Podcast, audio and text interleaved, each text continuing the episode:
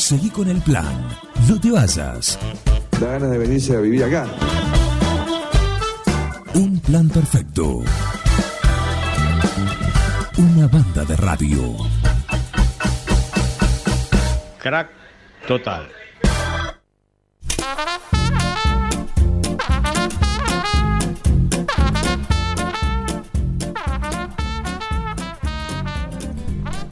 ...10.52, seguimos acá en un plan perfecto... ...y qué gusto me da poder escucharlo. Quiero la anécdota de esta semana. ¿De quién? Del Chetty. Que, que, ya estamos. Esta es la número 11, el episodio 11 en la historia de la leyenda. Sus anécdotas. Así que bienvenido, Chetty. ¿Cómo andás? ¿Qué tal? Buenos días. Muy bien, muy bien. Excelente. ¿Qué hiciste hoy? ¿Bicicleta, Uh. caminata, corrida? ¿Qué hiciste? Hoy salí a caminar con mi señora muy temprano con Lili. Nos levantamos a las 5 y cuarto de la mañana. ¿Eh? Sí. ¿A qué? A caminar. A caminar y, ¿Por qué tan estaba temprano? hasta ahora listo. Muy bien. ¿Todos los días así? ¿sí? No, todos los días no, pero bueno, ahora que el- la temperatura nos acompaña, eh, hoy salimos un poquito más temprano Bastante. para poder estar tranquilos en la hora del programa. Pero sí, sí, vamos a salir temprano, sí, sí. Claro. Claro, qué bien, ¿eh? Así. Qué bien. Ocho menos, ocho menos cuarto ya estábamos acá en casa para ducharnos y estar listos. Muy bien, muy bien. Qué previsor, ¿eh? Qué previsor. Con, con 8 kilómetros de caminata y dentro de los 8 kilómetros de caminata hice 800 metros de trote. Ajá. Para mí, un logro total. Bueno, cómo no, cómo no. Eh, muy bien, bicicleta hoy no, no, entonces. No, no, mañana, mañana. Mañana, mañana. Porque la bici lleva más tiempo, ¿me entendés? Hasta que te pones todo el equipo, toda la protección del casco, las mallas, to- todo eso lleva mucho tiempo y, y el regreso también lleva mucho tiempo. Entonces eh, decidimos con Lili hacer caminata hoy y mañana ciclismo. ¿Te equipás de la misma manera si el circuito es, porque como lo hablamos en otras ocasiones, vos alternás ruta y Sí. eh, lo que es bicicleta en caminos rurales, ¿no? ¿Te equipás de la misma manera? Sí, sí, cambia por ahí. eh, si salgo con la bicicleta rutera, cambia las zapatillas. Porque tienen distintas trabas los pedales. Ajá, bien. Este, en las de mountain bike, que salimos ahora en las rural, la rural bike, estamos con pedal común sin traba. Muy bien. Pero también tenemos pedales para zapatillas con traba. En la de mountain bike. Claro. Y las de ruta tienen otro pedal con otra traba. Después casco, la calza, los guantes, anteojos, todo es todo lo mismo. Todo lo mismo, perfecto, perfecto. Bueno, nos metemos en el tema de hoy. ¿Qué te parece? Sí. ¿A dónde nos vas a llevar? Con- continuamos lo que estábamos hablando de en el episodio anterior, en el número 10. Muy bien. O sea, continuamos con lo que terminamos, que era el tema de Johnny River. Sí, Eh, vos te acordás que yo te mostré el play que tengo del año 70 1977. Me lo regalaron eh, mi novia en ese momento, me, me preguntó qué querían para el cumpleaños mío y yo le pedí un disco. Fuimos a la disquería, ¿cuál disco? Este, Johnny River. Que no lo pude comentar los otros días, así que lo comento ahora. Eh, Johnny River en vivo, hacía acá como oh, más o menos eh, un año y pico que estábamos de novio, así que me regaló unos días antes del cumpleaños el LP de Johnny River, tanto como para el tema Sony como para el excelente Johnny Hooker en vivo, claro. que yo comenté que tanto lo escuchamos con Miguel. Nos- gustaban esos temas de, de larga duración. Se ponía, a veces una la, cara, 15 minutos 40 dura el tema. se ponía también a veces en la fiesta. Sí, sí. Sí, sí, sí, en la fiesta sí se ponía. Eh, lo que pasa es que lo poníamos eh, eh, cortado en, la- en la parte del contrapunto que hace con el teclado y, y la guitarra Johnny River. Claro, por ahí 4 o 5 minutos de entrada. Exacto. Yo te estoy escuchando por la radio y no por el teléfono. A ver, ahora tal vez sí. Ahora sí, ahora sí. Sí, sí. Este, así que sí, eh, muy, muy, muy, muy lindo recuerdo, muy linda música de esa época, con muy buen ritmo. Con Sony eh, sabíamos empezar las tandas porque es un tema suave, marcado. Este, así que todavía en esa época estábamos con 260 watts, este, con los estudiantes. Ahí tengo una, una anécdota linda. Este, en esa época, 77, entre 76 y 78, en esos tres años fue, eh, que yo le hacía lo- los bailes a los estudiantes, a los, a los quintos, eh, para recaudar fondos, etcétera, etcétera. Eh, y hacía los bailes de primavera, todavía no hacíamos la semana del estudiante, no, no, no era así. Y se acercaba a un chico que era de la promoción, creo que fue el 77, 76, o por ahí. Este, quería aprender, quería siempre se acercaban muchos chicos, porque era una novedad Claro. eh, el, que en esa época, la música y todo eso, ¿no es cierto? Y, y- y bueno, uno me, me preguntó, dice, che, ¿me puedo quedar acá? Dice, porque yo soy de la promo, pero me gusta esto, dice, quiero quiero aprender, quiero mirar. Este, siempre estaba con nosotros ahí, sí, quedate. Y, y bueno, siempre venía, después ya empezó a venir a las fiestas, eh, por supuesto que entraba más tarde, colado, y, y yo no tenía problema. Y bueno, no fuimos, este, eh, no- nunca fue empleado mío, pero siempre venía, estaba allí con nosotros, charlábamos, me preguntaba para qué era cada perilla, por qué tal tema, por qué, eh, viste, todo eso. Y un día me dice, che, me enteré que vas a vender un, uno de los amplificadores que tenés. Dice, ¿no me lo vendés? Y no, le digo, porque yo lo voy a usar más adelante, o, lo quiero tener de, de- repuesto y de auxilio, pero si vos querés un amplificador, yo te armo uno igual. Este está muy usado, está- tiene una paliza. Este, bueno, me dicen, listo, arreglamos el precio y le fabriqué un amplificador igual a este muchacho que terminó siendo que los colegas se van a acordar todos, los de acá de 9 de julio, por supuesto, Jorge Rumbo. Ajá. Este, así que un, un gran recuerdo. eh, él estuvo muchas fiestas ahí con nosotros, aprendiendo, preguntando. Así que se hizo al lado nuestro. Y bueno, ahí cuando le vendí el amplificador, este, empezó su camino. Él empezó con los cuartos, a hacer los matinés. Y bueno, después él siguió, ¿no? Nosotros estábamos con los quintos y ya después entramos con más adelante con el CUR, etcétera, etcétera. Pero ahí comenzó.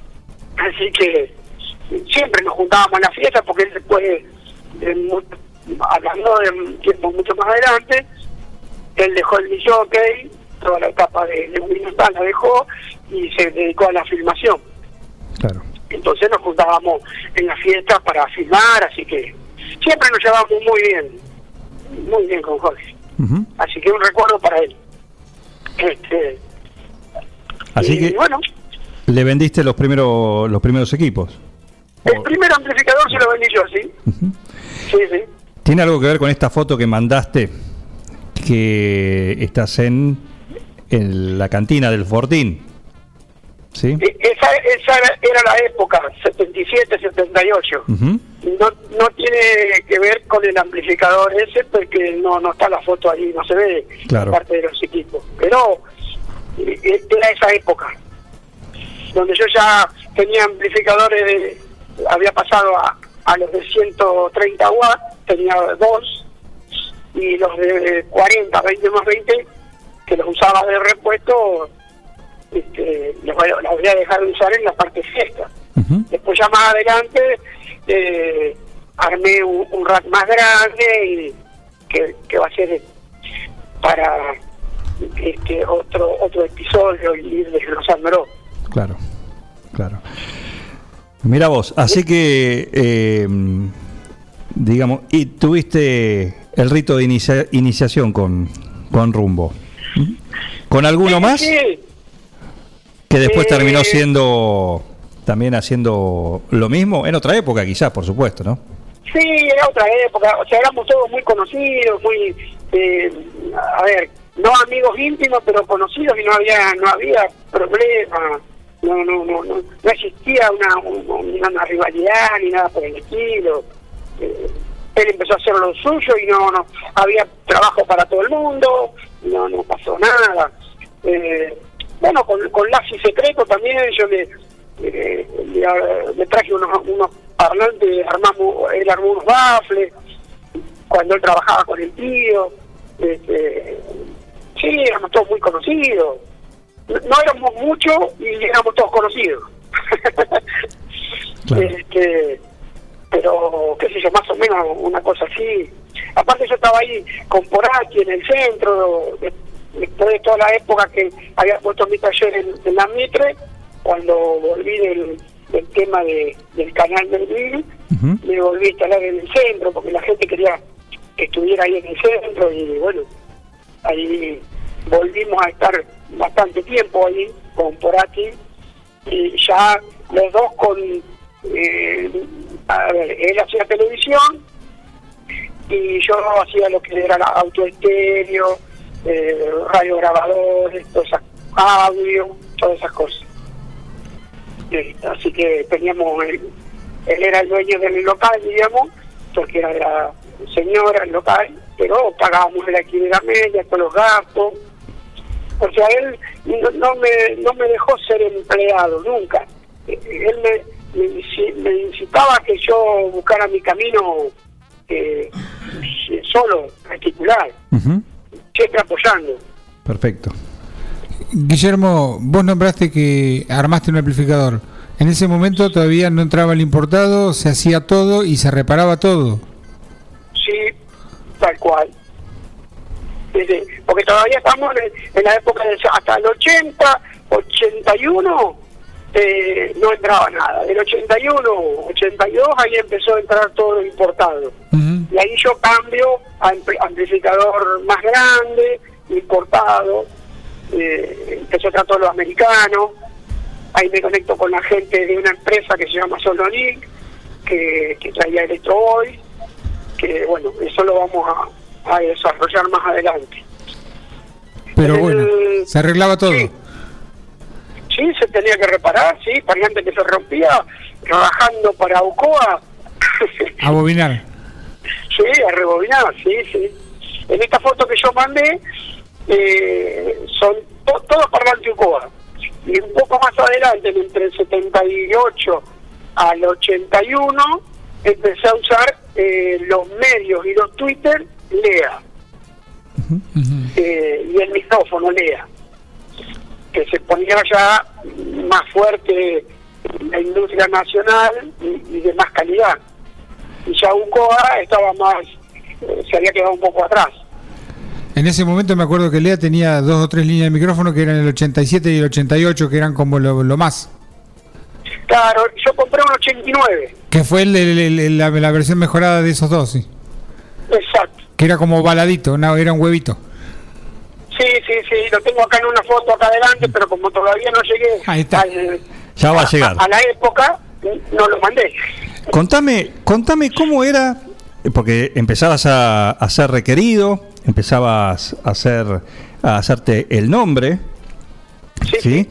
Eh, ¿Cómo era el proceso para contratarte? Mira, generalmente, eh, o sea, tanto las chicas de la fiesta, los muchachos, me pedían el número de teléfono eh, de ahí de Porati, porque yo no tenía teléfono. Eh, las líneas telefónicas en esa época eh, eran oro en polvo. Obvio. Tenía- tenías que pedir el te- que te pongan el teléfono si no lo tenías y sentarte a esperar. Y sí, yo el, el- el número que tuve después, muchos años después, lo pedí dos veces en, en tres años y cuando en el quinto, sexto año vino, vinieron otro número. Tuve que rechazar uno porque para qué quería dos teléfonos. Claro. No, una cosa loca. Y bueno, este, yo daba el número de teléfono de la casa de Porati y me llamaban a, a- a la casa de él, que, que estaba arriba. La señora me llamaba por una ventanita que teníamos un intercomunicador inter- impresionante. Sí. Y yo pegaba la, vuelta, corría, subía hasta arriba y atendía el teléfono. Y ahí combinábamos una, mm, una entrevista, que venían ahí al taller, yo tenía un álbum de fotos, ya en esa época con, con Photoshop, este, que era quien me proveía la foto y por supuesto después ya en el, en- del 80 en adelante había muchas más fotos, em- empezamos con más cosas, entonces el álbum se iba agrandando. Al principio era muy este, atado con alambre, Claro, muy incipiente, ¿no? claro. Cuatro, cinco fotos, diez, y así íbamos sumando Ujú. este, eh, fecha a fecha, ¿no es cierto? Se iba. eh, lo que pasa es que después nos, dimos, nos fuimos dando cuenta, tanto Photoshop como yo y los demás, que, que la foto, eh, mostrar los álbumes y la foto, era como si hoy mostrase un video, era una venta, Claro. ¿no?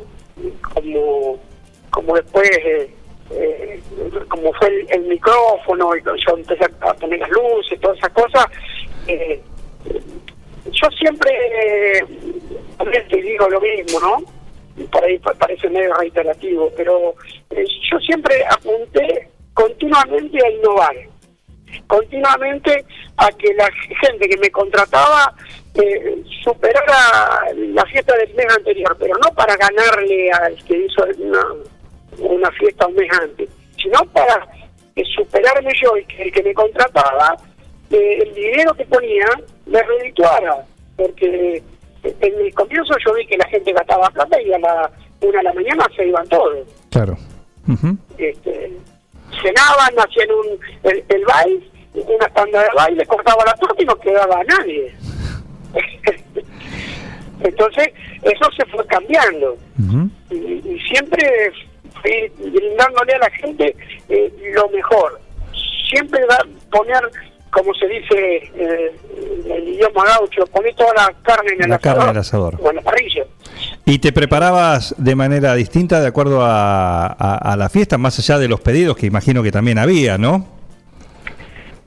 Y- Pedidos ver, previos, digo, esto por ahí, te- mm, no sé, el casamiento, un 15 te- tenía siempre un- una misma estructura, pero por ahí después había algún otro evento que tenías que acomodarlo. Por ahí tenías menos entradas, no sé, o más también, así que tenías que dosificar para, para toda la noche, para que no ocurra eso, para que todos se quedasen. Sí, en la parte de música sí, lo que pasa es que eh, había, eh, según los, los años y la época, po- eh, yo estaba muy condicionado de acuerdo a la época política. O sea, como estábamos hablando de los equipos que no entraba nada, tampoco la música entraba mucho. Claro, Entonces tenía que defenderte con los pocos nacionales que había o los que podía entrar. Yo reviso los discos ahora y eh, yo me, me basaba mucho en los, en los discos, esos que venían compilados de grandes éxitos y venían 15 intérpretes. sí, Entonces, más o menos con eso tenías un abanico de lo de lo que mm, de los mejores que estaban entrando, porque económicamente comprar 15 LP eh, por un tema cada LP Claro. se ponía muy complicado eh, económicamente. Entonces, yo buscaba comprar los grandes eh, LP, esos que venían de varios intérpretes, y, y- y entonces así tener, por ejemplo, el tema de Donna Summer o, o de eh, cualquier intérprete de esa época, este, en un LP de, varios. Perdía un poco la calidad, eh, era un tema siempre más corto, más comprimido, con la cantidad de temas que venían, ¿no es cierto? Pero lo tenía. Y así se iba caminando. Muy- Este, sí, No, no, no, no, da completa. Sí. claro. Eh, así que, pero siempre le apuntamos a, a, a hacer tres, tres tandas, cuatro tandas, eh, y ir de- mm, diversificando el tipo de música en cada tanda. O sea, para que la gente no, a ver, no poner un, por decirte, rock and roll, este, o toda pachanga del, del comienzo, porque después no te queda gente para que siga disfrutando la noche. Claro. Entonces, tenés que ir diversificándola. La tenés que ir llevando Así también. Así fuimos agregando eh, cosas al evento para ir eh, ar- armando la noche, para que no sea ni monótona ni, ni una cosa este, totalmente aburrida. Perfecto. ¿Y el tema que elegiste hoy para cerrar la columna? ¿Qué historia Bueno, tiene? eh, tiene una, una historia simple, de que, que era un tema que yo lo ponía, eh, no como el anterior, pero eh, en la parte más bolichera, más bailable de las tandas, ¿no es cierto? Tipo 4 de la mañana, o eh, eh, como para cerrar una tanda de, música más bolichera. Había tres o cuatro temas de esa época que, estaban todos muy, ahí. eh, estaba de Holly con, la, con el título más largo de la historia, Mujer de largo cabello y vestido fresco negro. es increíble para poder acordarse semejante tema. Para decirlo bien. ¿eh? Para decirlo bien. Sí, para decirlo bien. Este, la mayoría se come alguna, o yo también me he comido algún, alguna de todas las, las- las letras, la palabra, mejor dicho. Vos sabés. Guillermo, que cuando pones eh, el tema que elegiste, que es eh, justamente el de Shocking Blue, eh, YouTube, el algoritmo que elige los temas por decirte, si te gustó este, te gusta este otro. Y sale el de los Holly. No te pude escuchar.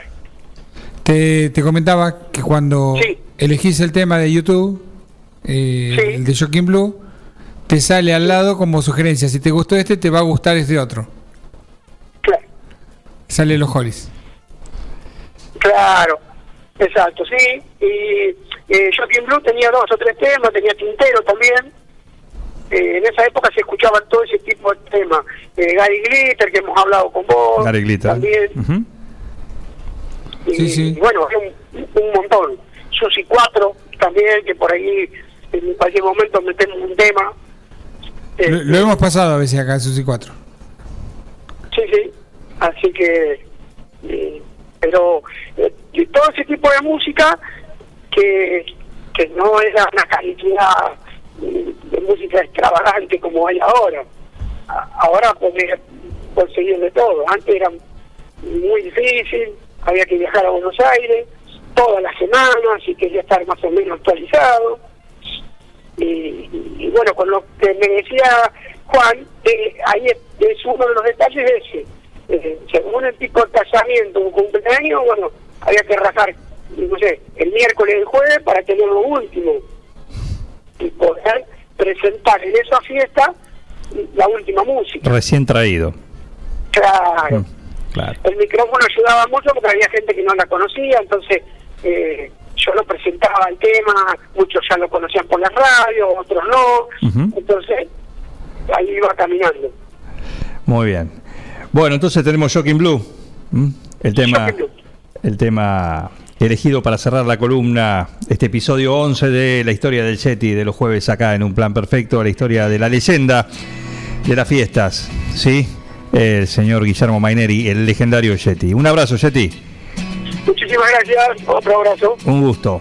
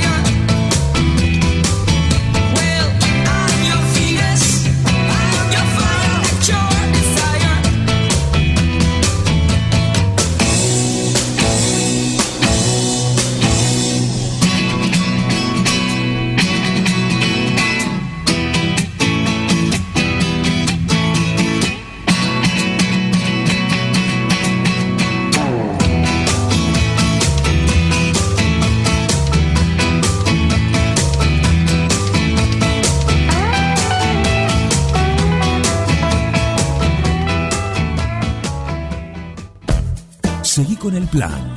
No te vayas. Da ganas de venirse a vivir acá. Un plan perfecto. Una banda de radio. Crack total.